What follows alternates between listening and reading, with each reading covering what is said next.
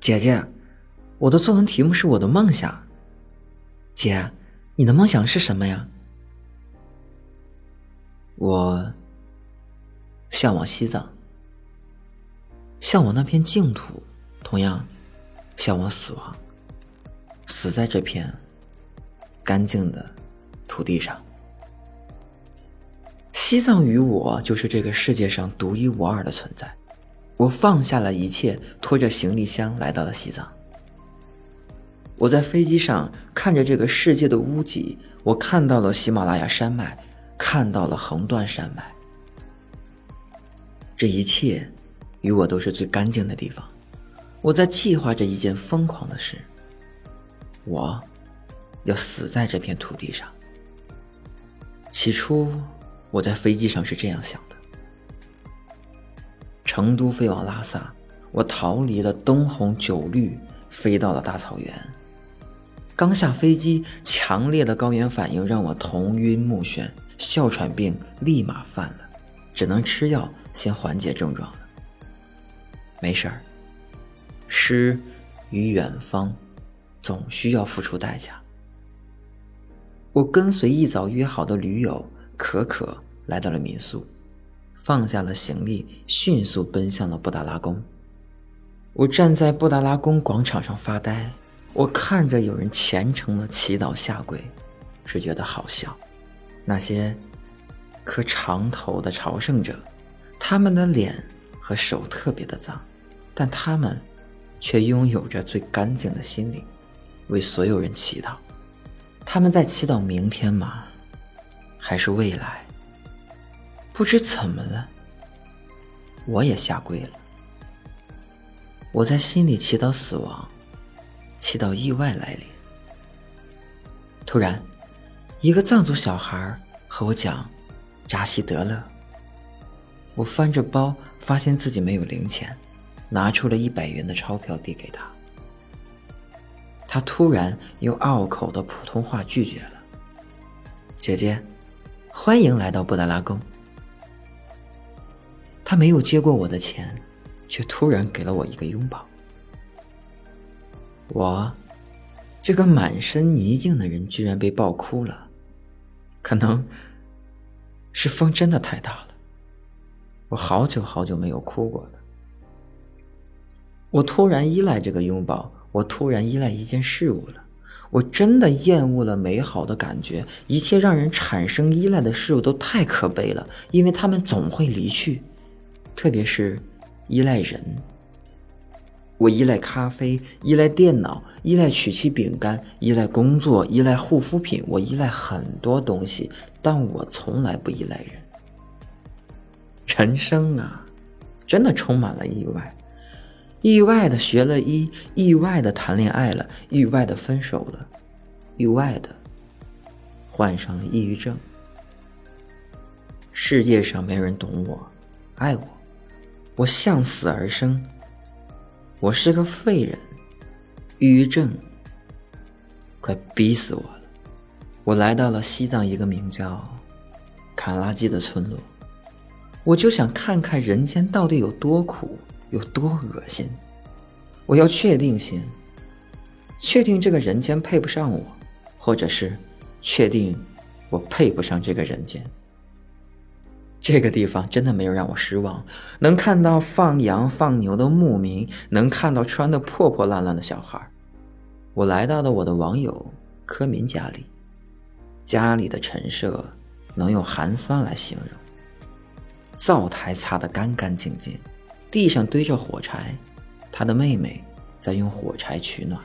柯明告诉我，这个家里只有他和妹妹，父母在外面打工，很开心。能在手机上认识我，妹妹倒不认生，给我读她的课文，教我讲藏族话，给我翻译“扎鸡”是什么意思。姐姐，成都是什么样的？有漂亮的灯吗？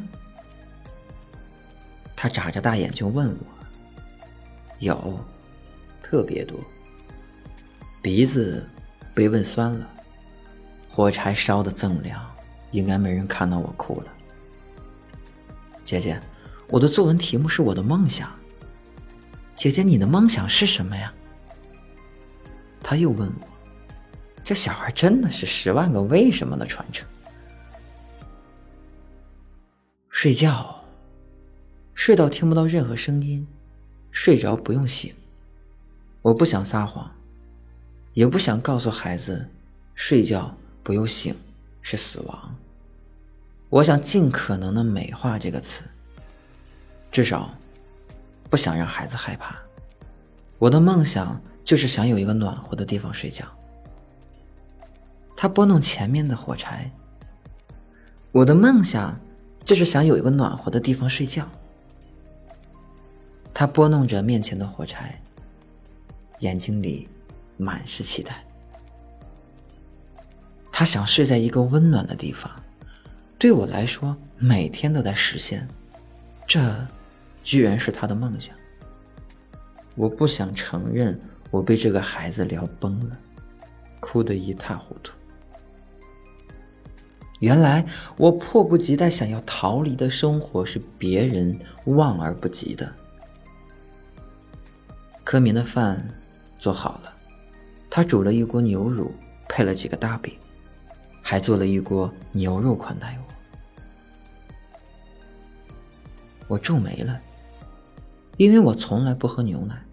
她们姐妹拿出了最好吃的食物，我却在想，要是能蘸上火锅碟，应该更可口。我突然想到了人性啊，真的是毫不满足。对于他们来说，半年才能上桌的吃食，在我眼里是唾手可得的。明明我有一份体面的工作，一张不算丑的脸，能实现每顿吃肉，我还是不开心，我还是难受。这顿饭。大家有说有笑，可我心里太沉重。这是我吃过最沉重的一顿饭。我突然不想死了。一个计划着自杀的人改变了想法，大概就是阿巴妹妹笑着很甜，也或者是我觉得我过得还行。回到民宿已经很晚了，凌晨两点，是我一个人的深夜了。我应该狂欢了。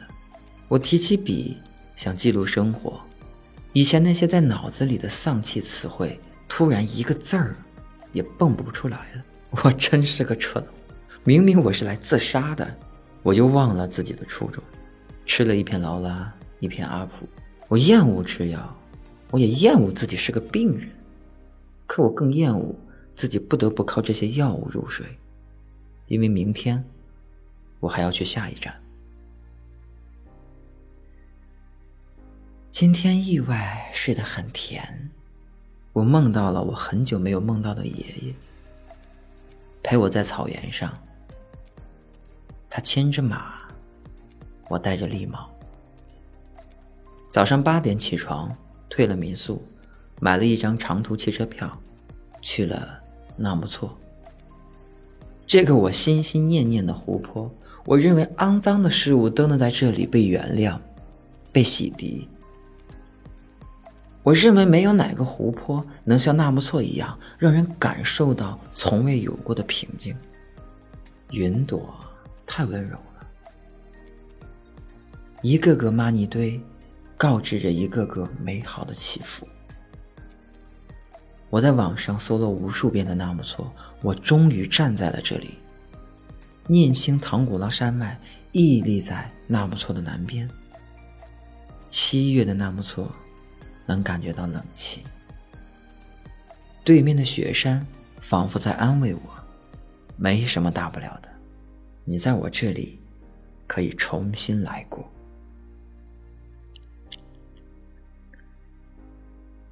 纳木错是帝释天的女儿，是念青唐古拉的妻子，他们是生死相依的爱情。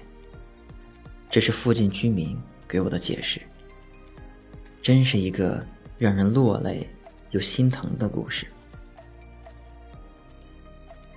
爱情啊，哪有那么多美好？我和那不错的故事唯一相似的，不过都是以悲剧收场。我一直在发呆，盯着这个湖泊，我也不知道我在想什么，脑子里乱的和浆糊一样。我其实很讨厌去喧闹的地方。我来这里的初衷是寻找死亡的契机，现在放弃了这个想法，至少我应该体验一下宁静的生活。才三天，我好像想成都了，我想我的猫了。我想楼下的火锅了，我想父母了，我想我的领导刘院长了，我甚至想公司楼下的全食。生活好像没有抛弃我，是我一直在遗弃生活。写下了一篇抑郁症的西藏自杀之旅。我突然不想死了，我想活着，我想再试一试活下去。反正还有机会，我知道，我身在地狱，可我看到了他们的生活，我觉得我好像自己过得还不错。西藏没有精神科，他们坚信佛会拯救他们，尽管他们有的人饱一顿饥一顿，可他们比我，甚至比大部分都热爱生命，他们都还在祈祷未来。我想我是幸运的吧，至少我们的物质还有精神相比他们更丰富。也或者，我们至少还有精神科医生的陪伴。我想，我们已经足够幸运了。西藏没有想象中那么美好，那些人们生活在水深火热里，却还在祈祷光明的未来。我们的生活也没有想象中那么糟糕，我们总能等到痊愈的那一天。抑郁症是吧？没关系，我和你。和解了，我接受你了，我会拥抱着和你共度一生的想法去治疗。那么，我把你熬死，要么你陪我到死。听到这条声音的你，我去西藏，替你们看了看，我看到了我们还有未来，我们还有希望。